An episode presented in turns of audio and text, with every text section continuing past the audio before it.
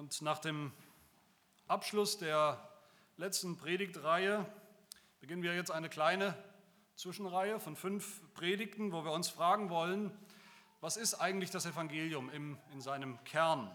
Und die erste Predigt, die Predigt von heute, trägt den Titel, die Überschrift Sündhaft durch und durch. Da geht es um uns, um uns Menschen, um den Sünder. In der zweiten Predigt wird es dann um die Erwählung gehen. Bedingungslos erwählt ist da der Titel. In der dritten Predigt wird es um die Sühne gehen, dass wir persönlich gesühnt sind durch Jesus Christus. In der vierten Predigt geht es dann um die Erneuerung, die Wiedergeburt durch den Geist. In der letzten Predigt steht unter dem Titel bis zum Ende bewahrt. Und das ist natürlich das Evangelium von A bis Z, vom Anfang bis zum Ende. Manchen von euch werden diese Punkte bekannt vorkommen. Sie sind euch vielleicht schon mal begegnet unter, dem, unter der Überschrift, unter dem Titel die fünf Punkte des Calvinismus. Das wird also diese kleine Predigtreihe sein. Ich selber bin nicht so begeistert von dieser Bezeichnung, bin nicht so begeistert davon, von Calvinismus zu reden, weil das immer ein bisschen suggeriert oder mit sich bringt den Gedanken, dass wir irgendwie für besonders heilig und sakrosankt halten, was diese Person, Johannes Calvin, auf die dieser Name zurückgeht, persönlich gedacht oder gesagt oder geglaubt hat. Aber das ist nicht der Fall. Ähm, Natürlich haben wir nichts auszusetzen an der Theologie von Johannes Calvin, das wisst ihr, wie sehr ich ihn schätze, wie sehr wir ihn auch immer wieder zitieren. Aber am Ende interessiert uns als Reformierte nicht so sehr, was eine Person vielleicht im 16. Jahrhundert geglaubt und gesagt hat. Uns interessiert vielmehr, was die reformierten Kirchen schon immer geglaubt und bekannt haben, ganz offiziell. Ich halte es auch für etwas problematisch von diesen fünf Punkten, des Calvinismus von fünf Punkten ausgerechnet zu reden, als könnte das Reformiertsein irgendwie reduziert werden auf fünf Punkte. Das ist das, was ja oft mitschwingt, was viele Menschen denken. Das kann es natürlich nicht. Das ist völlig unmöglich, das geht nicht. Ich, mir begegnen regelmäßig Christen, Gott sei Dank kann man sagen, dass einem solche Christen begegnen. Mir begegnen Christen, die sich so bezeichnen als Calvinisten. Da gibt es auch Konferenzen ähm, mittlerweile wieder in Deutschland. Das alles ist sehr gut und äh, ermutigend. Aber wenn man mit diesen äh, Geschwistern spricht, dann stellt man oft fest, dass sie diese fünf Punkte kennen, diese fünf Punkte bekennen, aber dass sie vielleicht im gleichen Atemzug so wichtige Dinge für uns Reformierte wie die Kindertaufe ablehnen, wie die Sakramente als Gottes Gnadenmittel ablehnen, wie sie die Kirche, das, was die Kirche ausmacht, völlig anders verstehen, wie sie vielleicht an ein wortwörtliches tausendjähriges Reich auf Erden glauben, das kommt, bevor Jesus kommt oder nachdem Jesus wiederkommt, und dass sie vielleicht dann auch noch glauben, dass Gott immer noch durch seinen Heiligen Geist unmittelbar zu ihnen spricht in prophetischer Rede, in Eingebungen, durch die sogenannte Zungenrede oder was auch immer für Phänomene. Das heißt, es gibt immer mehr sogenannte Calvinisten, die außer diesen fünf Punkten so ziemlich alles ablehnen, was sonst als reformiert gilt und immer schon galt, inklusive dem reformierten Gottesdienst mit seinen Inhalten, mit seiner Form. Aber das geht nicht. Diese fünf Punkte, mit denen wir uns jetzt auch beschäftigen wollen, die sind Teil des ganzen christlichen Glaubensbekenntnisses. Ein Teil davon. Zu diesem Bekenntnis gehören dann auch, zu diesem Bekenntnis, das alle Reformierte eben teilen, gehört dann eben, gehören auch solche Dinge wie die Taufe von, von den Kindern, die Gott der Gemeinde schenkt, den Gläubigen schenkt, wie der Bund als die Art und Weise, wie Gott mit uns umgeht oder wie ein bestimmtes Verständnis von der Kirche. Unser Bekenntnis, eines davon, das niederländische Bekenntnis, hat eben nicht fünf Punkte, sondern 37 Punkte. Und diese 37 Punkte sind alle wesentlich und gehören alle zusammen. Das ist der große Unterschied zwischen diesen sogenannten Calvinisten oder Fünf-Punkte-Calvinisten und wirklich reformierten Christen. Reformierte Christen haben ein reformiertes Bekenntnis in allen Fragen des Glaubens. Diese Punkte herauszupicken geht auch deshalb schon nicht, weil diese fünf Punkte, wie wir sie manchmal kennen, die fünf Punkte des Calvinismus, auch eine Geschichte haben. Sie kommen ja irgendwo her. Und zwar gehen sie zurück fast 400 Jahre auf die berühmte Dortrechter Synode in den Niederlanden und sie waren eine Antwort. Sie waren eine Antwort der reformierten Kirche auf eine neue, damals neue Strömung, die Strömung der sogenannten Arminianer, die auf Jakob Arminius zurückgehen. Die Arminianer, die der Meinung waren, reformierte Lehre, das reformierte Verständnis vom Evangelium, von der Gnade Gottes ist nicht biblisch. Da kommt der Mensch zu schlecht weg, der Mensch wird zu negativ beschrieben und Gott ist vielleicht zu souverän. Und diese Arminianer haben ihre Lehre, ihre falsche Lehre, wie in dort recht eindeutig bestimmt wurde, geantwortet wurde von der Kirche, ihre falsche Lehre haben sie verbreitet, Überraschung, in fünf Punkten. Fünf Punkte der Irrlehre, wenn wir so wollen. Und die Reformierten haben geantwortet mit ihren fünf Punkten. Und diese Antwort haben wir bis heute als Teil unseres Bekenntnisses in unserer Kirche, in vielen reformierten Kirchen weltweit, in der sogenannten Dortrechter Lehrregel, finden wir diese fünf Punkte als Antwort. Diese fünf Punkte waren nie ein eigenständiges Bekenntnis, sie waren immer nur eine Ergänzung, eine Erklärung. Und deshalb ist es völlig widersinnig, was heute oft passiert, dass man diese fünf Punkte herausreißt und, und sich damit identifiziert und sagt, das bin ich, das ist mein Glaubensbekenntnis. Soweit meine Vorbemerkung zu dieser kleinen Reihe.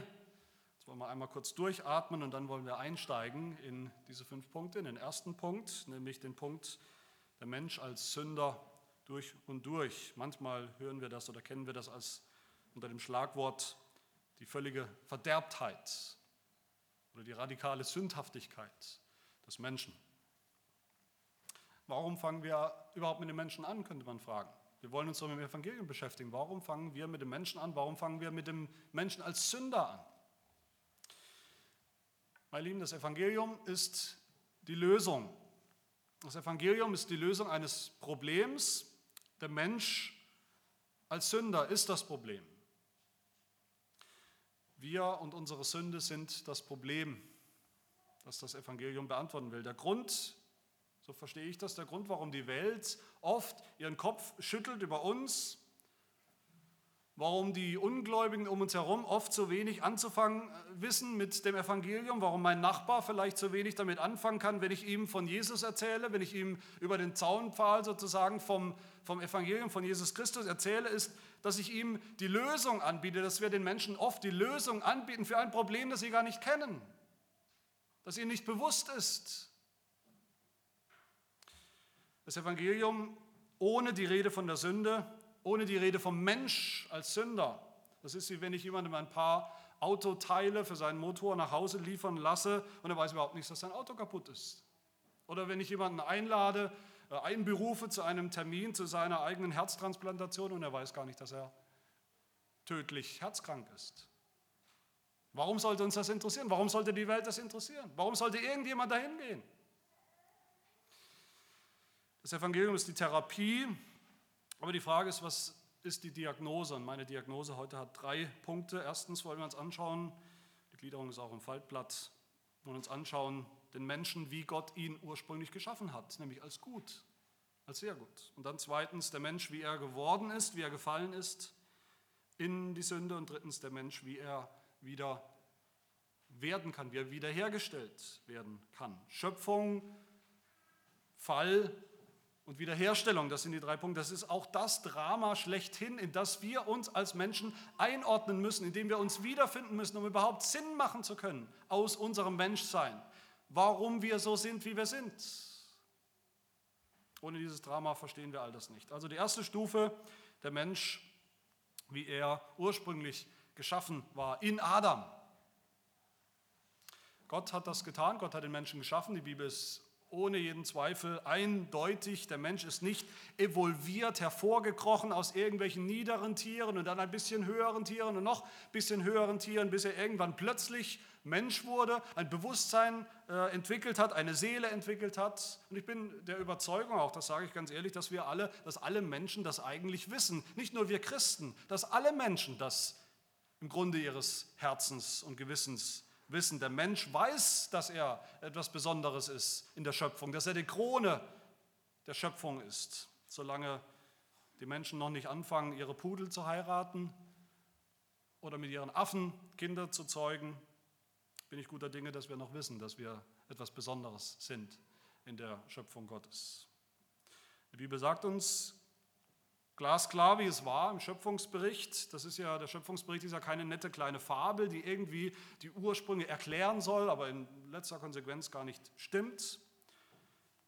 Der Schöpfungsbericht, dass Gott den Menschen gemacht hat, als ganzen Menschen mit Leib und Seele, das ist am Ende die einzig vernünftige Erklärung für uns, warum wir so sind, wie wir sind. In diesem Schöpfungsbericht, da heißt es am Anfang der Bibel, Genesis 1, und Gott sprach, lasst uns Menschen machen nach unserem Bild, uns ähnlich. Und Gott schuf den Menschen in seinem Bild, im Bild Gottes schuf er ihn, als Mann und Frau schuf er sie. Und dann heißt es weiter, und Gott sah alles, was er gemacht hatte, auch den Menschen, besonders den Menschen, den er gemacht hatte, und siehe, es war sehr gut. Das ist Gottes eigenes Qualitäts- Merkmal oder Urteil über den Menschen als sein eigenes Produkt, als Produkt der Schöpfung Gottes. Der Mensch, so wie ihn Gott am Anfang gemacht hat, war durch und durch gut, sehr gut. Er war gut, weil er ein Bild Gottes war, weil Gott sich selbst sein eigenes Spiegelbild erkannt hat im Menschen weil der Mensch Gott reflektiert hat von Anfang an, die Eigenschaften Gottes reflektiert hat, gerecht, aufrecht war wie Gott, heilig gelebt hat wie Gott. Und diesem durch und durch guten Menschen, diesem Adam, gab Gott auch eine gute Berufung. Genesis 2. Gott, der Herr, nahm den Menschen, setzte ihn in den Garten Eden, damit er ihn bebaue und bewahre. Das war seine Aufgabe.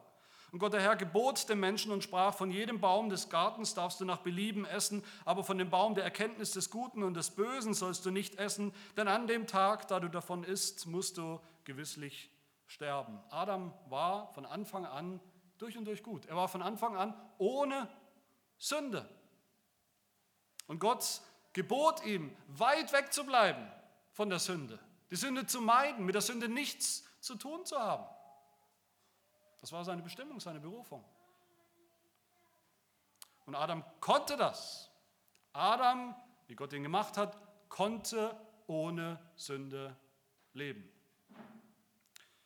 Er konnte in völligem Einklang leben mit allem Guten, mit allem, was richtig ist, was recht ist, was heilig ist. Das war möglich. Adam hatte keinen Hang zum Bösen, keinen Hang zum, zum Sündigen.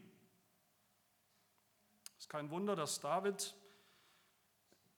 im Psalm, Psalm, den wir schon gesungen haben, einen Lobpreis anstimmt über diesen Menschen, über diesen Adam, wie Gott ihn gemacht hat, im Psalm 8 nämlich. Was ist der Mensch, dass du an ihn gedenkst und der Sohn des Menschen, dass du auf ihn achtest? Du hast ihn ein wenig niedriger gemacht als die Engel.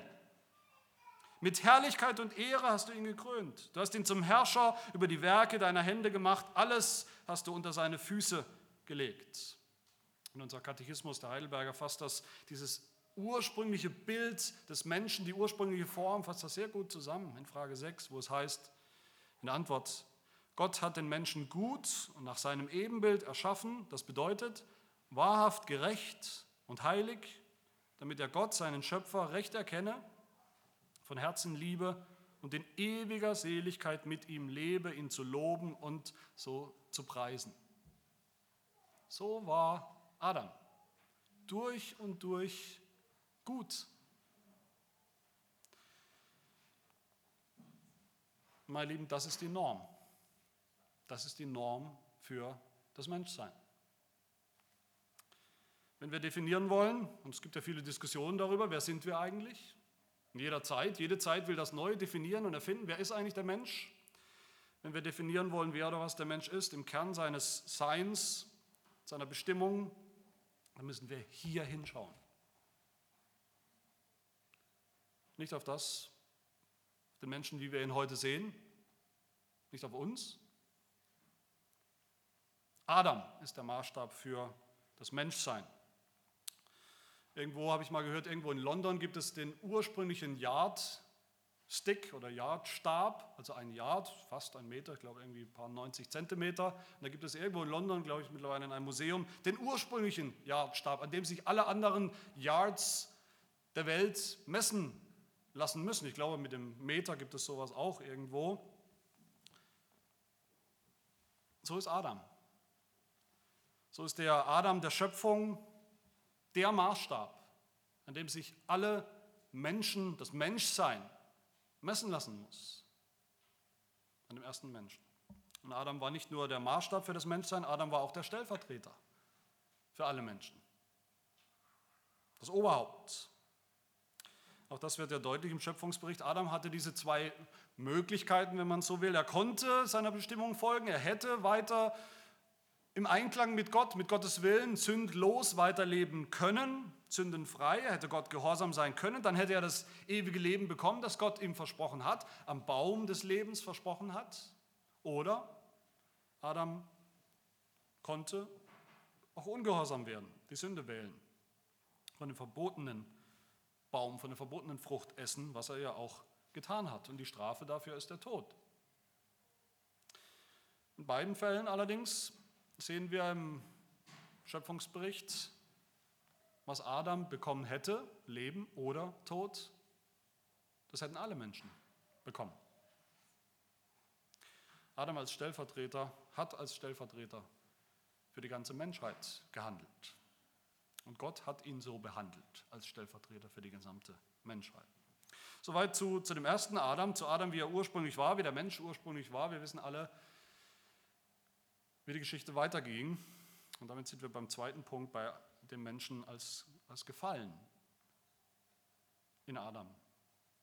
Wir wissen, Adam hat diese zweite Option gewählt. Adam hat den Ungehorsam gegenüber Gott gewählt. Tragischerweise hat er den Ungehorsam gewählt, hat sich von Gott abgewandt, hat von dieser verbotenen Frucht gegessen. Und bei allen tragischen Momenten der Weltgeschichte, der Literaturgeschichte oder was auch immer, bei allen tragischsten Momenten ist das der tragischste überhaupt, der Moment, von dem uns in Genesis 3 berichtet wird, der Moment der allerersten Sünde in diesem von Gott so wunderbar, so gut geschaffenen Universum. Die allererste Sünde. Der Moment des Sündenfalls. Und der Sündenfall heißt Sündenfall, weil Adam da gefallen ist, unendlich tief gefallen ist. Unendlich tief gefallen ist von diesem ursprünglichen, ursprünglichen Maßstab des Menschseins, der er selber war. Weil er, weil er gefallen ist, unendlich tief von der ursprünglichen Gerechtigkeit und Güte und Heiligkeit, die er hatte, weil Gott sie ihm geschenkt hat. Unendlich tief abgefallen von der ursprünglichen Gott-Ebenbildlichkeit, die er hatte, die er war. Adam war immer noch Adam nach dem Sündenfall. Natürlich, Adam war immer noch ein Mensch. Er war immer noch als Mensch im Ebenbild Gottes. Er reflektiert immer noch irgendwo Gott, seinen Schöpfer. Aber er tut das nur noch wie ein in, in tausend oder zehntausend Stücke zersprungener Spiegel. So tief war Adam gefallen, dass Gott, der Gott, der den Menschen selbst als sein Produkt am Anfang gelobt hat, als, als sehr gut, ihn jetzt verflucht hat. Denselben Menschen, den gefallenen Menschen. Und die ganze Erde mit ihm. Und genauso wie der ursprüngliche Mensch ein Stellvertreter war, wie der gute, aufrechte Adam ein Stellvertreter war für alle Menschen, so war es auch der gefallene Adam. Auch darüber ist die Bibel ganz eindeutig. Adam wurde im Sündenfall zum Oberhaupt von allen Sündern. Das geht uns nur schwer runter, nur schwer rein in unser Denken. Wir sind so individualistisch geprägt, aber die Bibel ist ganz klar, so handelt Gott mit uns, mit den Menschen so wie er uns mit Adam das ewige Leben geschenkt hätte, wenn Adam gehorsam gewesen wäre, für uns unverdient das ewige Leben geschenkt hätte. So haben wir, so hat er uns mit nach dem Sündenfall mit Adam mit dem Tod bestraft. In Adam sind wir alle gefallen, in Adam ist die Menschheit gefallen, abgefallen vom Original, abgefallen vom Maßstab des Menschseins, vom ursprünglichen. Das ist ein bisschen wie ein, ein, Staatsoberhaupt, das ist ja in unserer Zeit auch wieder relevant, ein Staatsoberhaupt, das sich eines Morgens überlegt, einer anderen Nation, einem anderen Land den Krieg zu erklären und plötzlich, ob wir wollen oder nicht, sind wir alle, ist unser, unsere Nation, unser Land im Krieg mit einem anderen, mit einer anderen Nation. Weil unser Oberhaupt das so getan hat, mitgehangen, mitgefangen. So hat Gott, so hat Adam Gott den Krieg erklärt und seither sind wir alle im Krieg mit Gott. Seither sind wir alle Feinde Gottes, ob wir wollen oder nicht. Wir sind alle in Adam, in diesem gefallenen Adam, sind alle seine Nachkommen. Wir tragen sein Bild, das Bild Adams, des gefallenen Adams, an uns, in unserem Leib. Durch Adam sagt die Bibel im Römerbrief, durch die Übertretung des einen Adams sind die vielen gestorben. Durch die Übertretung des einen kam die Verurteilung für alle Menschen. In Adam, durch Adam, durch den Gehorsam des einen Menschen wurden die vielen, das heißt wir, wir alle zu Sündern gemacht. Nummer 5, 19. Durch Adam. Im Sündenfall ist dann, um nochmal auf das Bild zurückzukehren, im Sündenfall ist von diesem Originalmaßstab, Original-Yardstab die Hälfte abgebrochen oder vielleicht zwei Drittel oder, oder 90 Prozent abgebrochen. Man kann es natürlich nicht in Zahlen fassen. Seither ist dieser Maßstab zu kurz. Und so sagt es die Bibel ganz genauso über uns. Seither, seit dem Sündenfall sind wir alle Menschen zu kurz, viel zu kurz. Das reicht nicht. Wir kommen nicht an den Maßstab, nicht annähernd an den Maßstab dessen wieder heran, wovon wir gefallen sind. Alle Menschen, sagt Paulus in Römer 3, ohne Unterschied, wie wir es gehört haben in der Lesung, Juden und Heiden, und damit meint er die ganze Welt, er teilt die ganze Welt auf in Juden und alle anderen, sie alle haben gesündigt und verfehlen die Herrlichkeit, die sie vor Gott haben sollten, mit der Gott sie ursprünglich geschaffen hat. Es mangelt uns, es mangelt uns an dieser ursprünglichen Herrlichkeit, die wir hatten, es mangelt uns an der Herrlichkeit, mit der uns Gott nach Psalm 8 gekrönt hat und ausgerüstet hat. Wir sind alle seither nur noch mangelhaft. Wenn wir das begreifen, dann haben wir auch die Antwort auf die Frage, auf eine wichtige Frage, die oft diskutiert wird, was kommt eigentlich zuerst? Der Sünder oder die Sünde? Das ist nicht ganz so wie die Frage nach dem Huhn, nach der Henne und dem Ei, so ein bisschen anders. Das ist eine Frage, die wir uns stellen. Und ich denke, wir haben auch da in den vergangenen Jahrhunderten vielleicht die Definition von, von Sünde Stück für Stück immer weiter verschoben, immer weiter verharmlost. Wenn man heute Leute fragt über Sünde, was Sünde eigentlich ist, wenn man Leute auf der Straße fragen würde, was ist eigentlich Sünde, dann sagen sie oder dann denken sie, Sünde ist das, was gute Menschen, Menschen, die an, an und für sich völlig in Ordnung sind, eben manchmal tun. Der Ausrutscher, das, was vielleicht nicht in Ordnung ist oder was sicherlich nicht in Ordnung war, was halt eben mal passiert, was man eben mal tut. Aber die Bibel ist da viel realistischer, viel radikaler. Sie sagt uns, Sünde ist das, was sündhafte Menschen tun. Nicht als Ausrutscher, sondern ganz automatisch, weil sie da in ihrem Element sind als Sünder. Wir denken, die Menschen sind, sind doch irgendwo von Grund auf gut. Erst wenn ein Mensch vielleicht besonders viele Sünden begeht, dann würden wir ihn vielleicht als Sünder bezeichnen. Die Bibel sagt, nein, zuerst kommt der Sünder und dann seine Sünden. Die Bibel, alle biblischen Autoren sind sich einig, die Sünde kommt aus einem sündhaften Wesen. Jede Sünde wird begangen von einem, der schon ein Sünder ist. So sagt der König David in der Bibel, der, der Vorzeigekönig, der immerhin selbst schlimm gesündigt hat, Ehebruch begangen hat, den Ehebruch zu vertuschen, auch noch gemordet hat. Er sagt im Psalm 51, diesem bekannten Bußpsalm, sagt er über sich selbst, siehe, in Schuld bin ich geboren und in Sünde hat mich meine Mutter empfangen. Und, und David sagt das nicht, um sich zu entschuldigen. Na gut, ich konnte nicht anders, ich war halt schon immer so. Das sagt David nicht, um sich rauszureden, um sich aus der Verantwortung zu stehlen. Im Gegenteil, er hat erkannt, dass es viel, viel schlimmer um ihn steht, als dass er nur ein paar Sünden begangen hat. Sein Problem war nicht, dass er ein paar Sünden begangen hat, sein Problem war viel tiefer, viel radikaler. Sein Problem war, dass er von Anfang an ein Sünder war und ist. Sein Wesen ist, hat er als sein Problem erkannt. Im Psalm 58 schreibt derselbe David, die Gottlosen sind abtrünnig von Mutterleib an. Die Lügner gehen auf dem Irrweg von Geburt an. So sagen es alle biblischen Autoren.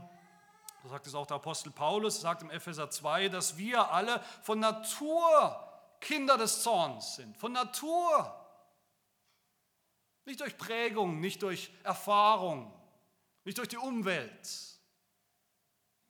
Von Natur. Und Jesus sagt es genauso. Natürlich wissen wir, Jesus konnte konkrete Sünden anprangern. Das hat er getan, natürlich, aber auch Jesus ging es um viel mehr. Seine Diagnose über den Menschen ging viel, viel weiter. Es ging ihm darum, den Menschen zu zeigen, uns zu zeigen, woher diese Sünden, diese einzelnen Sünden eigentlich kommen.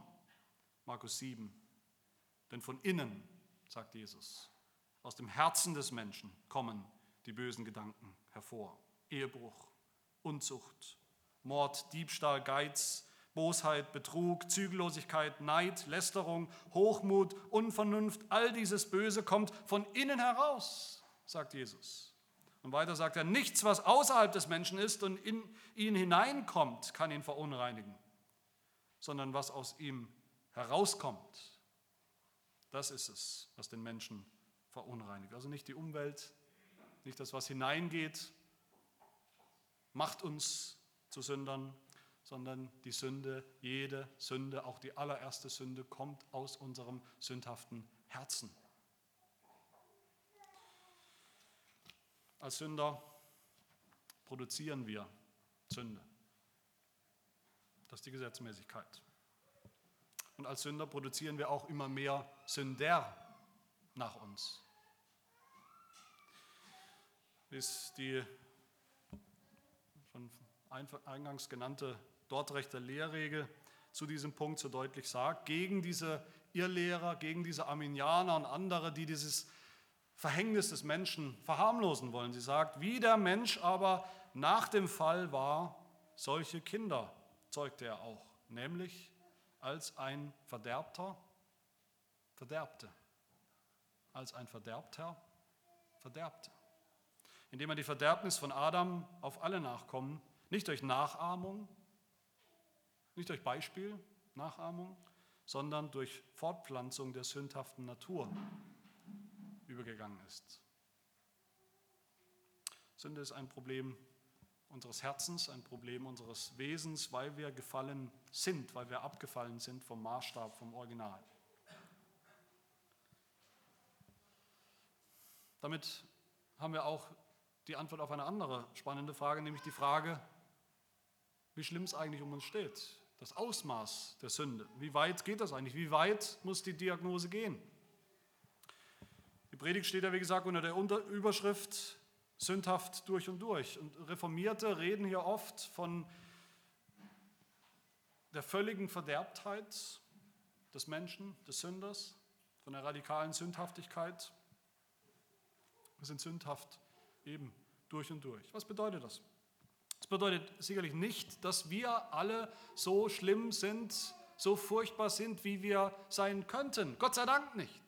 Gott in seiner unergründlichen Weisheit, in seiner Souveränität auch, lässt das Gott sei Dank nicht zu. Sonst könnten wir überhaupt nicht mehr miteinander zusammenleben. Gott lässt nicht zu, dass wir alle unseren dunkelsten und unseren finstersten Instinkten folgen, den sündhaften Regungen unseres Herzens nachgehen bis zur letzten Konsequenz und so alle am Ende zu, zu Mördern, Vergewaltigern oder was auch immer werden. Aber doch ist die Bibel klar, dass die Sünde, der Sündenfall durchgedrungen ist bis in die allerletzten Winkel, Winkelzüge unseres Wesens, unserer Existenz dass sie eingedrungen ist, die Sünde, in, in, in alle Fasern unseres Seins, dass sie unser ganzes Denken, unser ganzes Wollen, unser ganzes Vollbringen durchdringt und verseucht hat, wie ein Krebs. So sehr, dass die Sünde für für uns jetzt normal geworden ist. Die Sünde ist der Normalfall. Paulus beschreibt diesen neuen Maßstab, den Maßstab des Sünders in Römer 3, wie wir es gehört haben. Es ist keiner gerecht. Auch das ist wieder global gesprochen über alle Menschen. Auch nicht einer, es ist keiner, der verständig ist, nach Gott fragt. Sie sind alle abgewichen. Sie taugen alle zusammen nichts. Da ist keiner, der Gutes tut. Auch nicht einer. Das sind wir.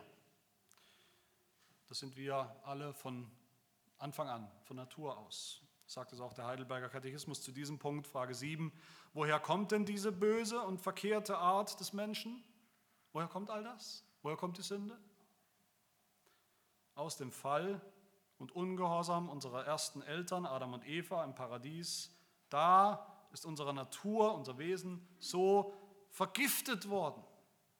Vergiftet worden dass wir alle von Anfang an Sünder sind. Deutlicher, radikaler kann man es nicht ausdrücken, denke ich, diese Diagnose. Und Frage 8 dann noch dazu, sind wir aber so böse und verkehrt, dass wir ganz und gar unfähig sind zu irgendeinem Guten und geneigt zu allem Bösen? Und die Antwort ist ein, ein trauriges, aber realistisches Ja. Und wenn wir, wenn ihr, wenn du dieses Jahr nicht mitsprechen kannst, dann hast du noch nicht angefangen, dich selbst zu erkennen, wie du in deinem tiefsten Innern und Wesen wirklich bist. So kann es am Ende nur eine Diagnose geben über den Menschen in Adam, uns in Adam, im gefallenen Adam. Wir sind nicht krank, wir haben nicht ein paar Probleme, wir sind, wie die Bibel selbst sagt, tot. Tot als Konsequenz der Sünde, tot in unseren Sünden, tot in unseren Übertretungen, tot geweiht, wie Gott es angedroht hat, von Anfang an für die Sünde, als Strafe für die Sünde, dem Tod verfallen, unter dem Fluch. Warum haben wir Reformierte, warum haben wir Calvinisten so, eine, so ein Interesse daran, so eine Fixierung, wie mir schon mal gesagt wurde, eine Fixierung, ständig so schlimm auf der Sünde oder auf den Menschen als Sünder rumzureiten. Warum? Haben wir vielleicht eine sadistische Ader? Macht es uns vielleicht Spaß? Auf keinen Fall. Mir ist es wichtig, den Menschen in seiner Misere so realistisch, so deutlich wie möglich zu schildern. Warum? Was bringt es denn? Was bringt es irgendjemandem, etwas zu beschönigen, von dem wir alle instinktiv aufgrund unserer eigenen Erfahrung im Herzen, im Gewissen wissen, dass es ganz genau so stimmt? Und dass die Bibel auch ohne Zweifel genauso beschreibt als Diagnose von uns. Was bringt es, wenn der Arzt sich scheut, den Totenschein auszustellen, nur weil dann die Hinterbliebenen ja eben traurig sind? Soll er die Lage lieber beschönigen, alle im falschen Schein wiegen? Nein, natürlich nicht. In der Medizin würde das niemandem helfen und in der Theologie hilft es auch niemandem. Das Problem dieser Zeit ist, dass wir den Menschen überall kann man das sehen, dass wir den Menschen messen am falschen Maßstab. Wir messen den Menschen an einem Yardstab, der viel zu kurz ist, der nur noch eine, äh, die Hälfte der Länge hat oder nur noch ein Viertel oder noch weniger der Länge hat. Daran messen wir den Menschen und gucken, ob es passt, ob es ein guter Mensch ist oder nicht. Wir behandeln den Menschen, wie er heute ist, in freier Wildbahn sozusagen, als normal. Wie er immer schon gewesen ist oder sein soll. Und dann gehen wir hin und klagen Gott an, woher kommt denn so viel Böses in der Welt? Vom Menschen noch nicht. Der Mensch ist normal. Der Mensch ist nicht das Problem. Gott ist das Problem. Könnte es sein, das frage ich euch, dass die Erklärung, diese Erklärung des Menschen, der ganzen Schöpfung um uns herum als gefallen, als abgefallen vom Original, vom Maßstab, dass das unter allen möglichen Erklärungen die, die allerbeste ist, am Ende die einzige Erklärung für den Zustand der Welt um uns herum, für unseren Zustand, für den Zustand unseres Herzens. Ich denke schon. Es gibt kein Evangelium, kein Heil, keine Heilung, keine Therapie, ohne schonungslose Diagnose. Das weiß jeder, aber hören will es keiner. Und predigen will es auch keiner. Es gibt keine Weltanschauung, die irgendetwas taugt, die auch nur das Papier taugt, auf das man sie schreibt, die diese Tatsache aller Tatsachen außer, außer Augen lässt. Diese gigantische Realität, diesen gigantischen Fakt des Sündenfalls, wo wir alle gefallen sind.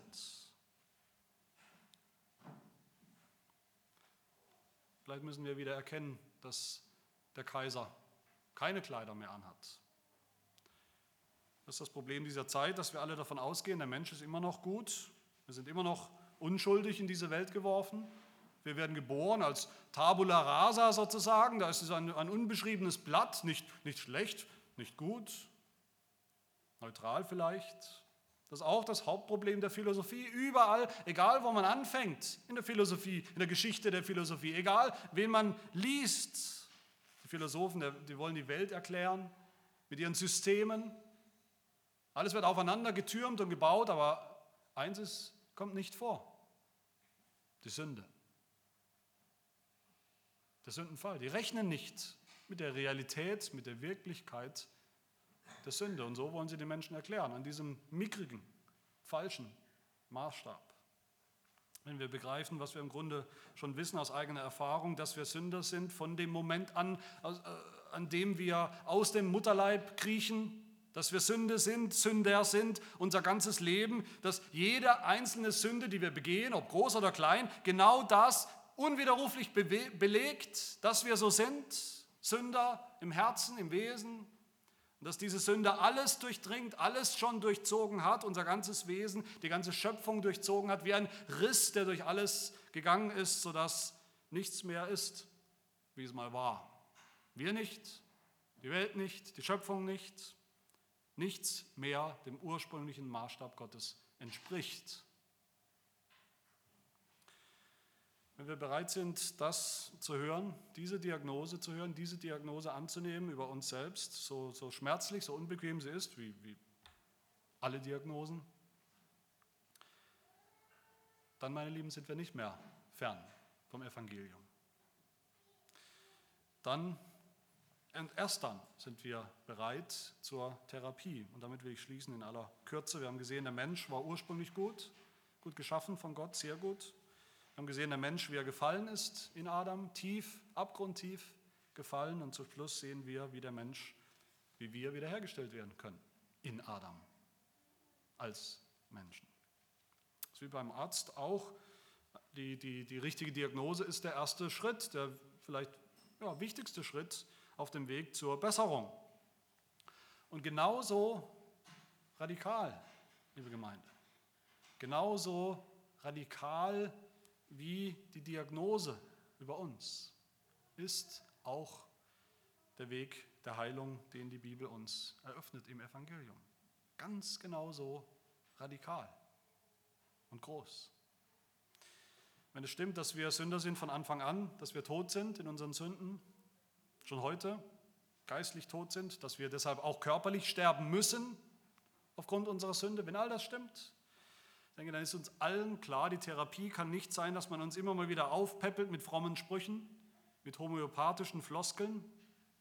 Nein, für Menschen wie uns, wie dich und mich, für Menschen, die tot sind in ihren Sünden und Übertretungen, in ihrem sündhaften Wesen, gibt es nur eine Therapie, nämlich die Auferweckung. Die Auferweckung von den Toten. Und genau das ist, das ist die Botschaft des Evangeliums. Das Evangelium ist nicht, dass Jesus kommt und dass Jesus uns helfen kann, irgendwie mit dem Rohmaterial, das wir halt sind. So sind wir halt, vielleicht unvollkommen und Jesus hilft uns, dass wir ein bisschen besser damit zurechtkommen, dass wir ein bisschen besser werden. Nein, das Evangelium ist, dass Jesus tote Sünder nimmt und Tote wieder lebendig macht. Auferweckt zu einem neuen Leben, zu einem neuen Menschsein. Das ist die biblische Sprache. Der erste Adam, der ursprüngliche Adam ist gefallen, ist tot. In ihm gibt es keine Hoffnung. Jemals? Was hat Gott getan, um uns da rauszuhelfen aus diesem Dilemma? Was sagt die Bibel? Gott hat einen neuen Adam gemacht. Gott hat einen neuen Adam geschaffen. Gott hat einen neuen Adam in die Welt geschickt, um das zu tun, was der erste nicht getan hat, nämlich um Gott gehorsam zu sein. Um das zu erleiden, was der erste Adam verdient hat, sich und uns eingebrockt hat, nämlich den Tod. Und so heißt es auch in Römer 5, das ich schon zitiert habe, die andere Seite, gleich wie durch den Ungehorsam des einen Menschen, Adams, des ersten Adams, die vielen, wir, zu Sündern gemacht worden sind, so werden auch durch den Gehorsam des einen Adams die vielen zu Gerechten gemacht. Und dieser eine ist unser Herr Jesus Christus. Er ist gekommen als der wahre Sohn des Menschen, heißt es in der Schrift. Er ist gekommen als der neue Adam, als der letzte Adam. Und auch er ist als ein neuer Adam unser Stellvertreter, unser Oberhaupt. Seine Aufgabe, seine Sendung war auf der Erde eigentlich nur eine einzige, nämlich zu kommen, um das Bild, um den Maßstab, das Original des Menschen wiederherzustellen. In sich selbst, in seinem gehorsamen, heiligen Leben, aber auch bei seinen Nachkommen. Das war seine einzige Berufung, sein einziger Sinn und Zweck. Wie gehören wir zu diesem neuen und letzten Adam? Zum alten Adam gehören wir, wie gesagt, schon durch unsere Geburt. Da können wir überhaupt nichts dran tun. Das ist einfach so von Anfang an. Zum, zum neuen Adam, zu Jesus Christus, gehören wir auch durch Geburt.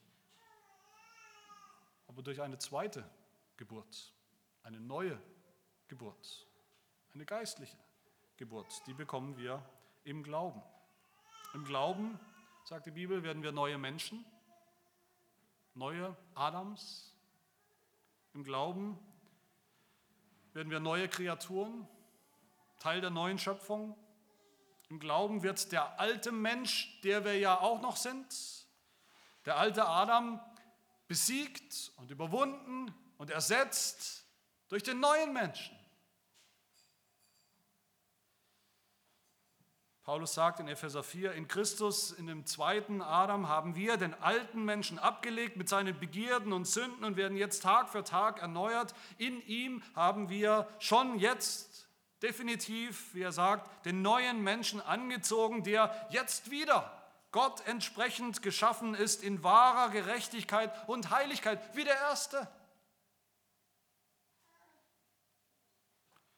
In Christus sind wir endlich wieder Mensch, wie Gott sich das gedacht hat. Wie er den Menschen von Anfang an geschaffen hat. In Christus sind wir endlich wieder annehmbar, angenehm, gut vor dem Urteil des Schöpfers. So schlimm, so radikal die Diagnose, über die verheerende Wirkung der Sünde damals und heute ganz genauso. So radikal ist auf der anderen Seite und so wunderbar ist auf der anderen Seite die, die Heilung, das Heil in Jesus Christus für alle Sünder, die durch den Glauben zu ihm gehören. Nicht mehr zu dem alten, gefallenen Adam, sondern zu dem neuen und letzten Adam. Lasst uns das glauben von ganzem Herzen dann werden wir erleben, wie Gott auch uns neu macht. Definitiv neu macht in Christus und dann jeden Tag auch in unserer Erfahrung, je länger, je mehr, erneuert in das Bild seines Sohnes, des wahren Menschen. Amen. Wir beten. Herr unser Gott, du bist der große, wunderbare Arzt, der uns kennt durch und durch kennst unsere Nieren, du kennst unsere Herzen. Du allein weißt, wie sehr wir abgewichen sind von dem Maßstab der Schöpfung, von dem Ursprung, von dem Original, wie weit wir gefallen sind von deinem Ebenbild, vom Maß des Menschseins, von unserer Berufung. Und ja, so danken wir dir für die schonungslose Diagnose, dass du uns die Augen öffnest, öffnen willst, vielleicht zum ersten Mal, dass wir uns selbst und vor dir schonungslos eingestehen, dass wir so sind, sündhaft durch und durch, sündhaft von Anfang an.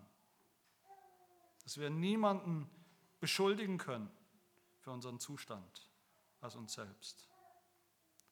Und umso mehr danken wir dir, dass du deinen Sohn gesandt hast, einen neuen, endgültigen Adam, einen, der nicht mehr fallen kann und der auch uns zu neuen Menschen gemacht hat durch den Glauben, durch die Einheit mit ihm im Glauben. Er hilft uns Herr, dass wir nun auch leben als solche neue Menschen, die mit der Sünde einmal gebrochen haben und die mit der Sünde tagtäglich kämpfen und den Kampf aufnehmen und brechen.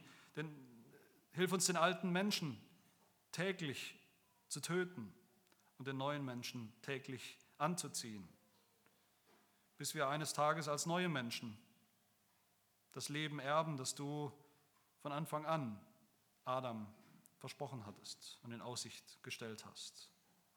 Die Verheißung, die immer noch gilt, des ewigen Lebens bei dir. Dies bitten wir in Jesu Namen. Amen.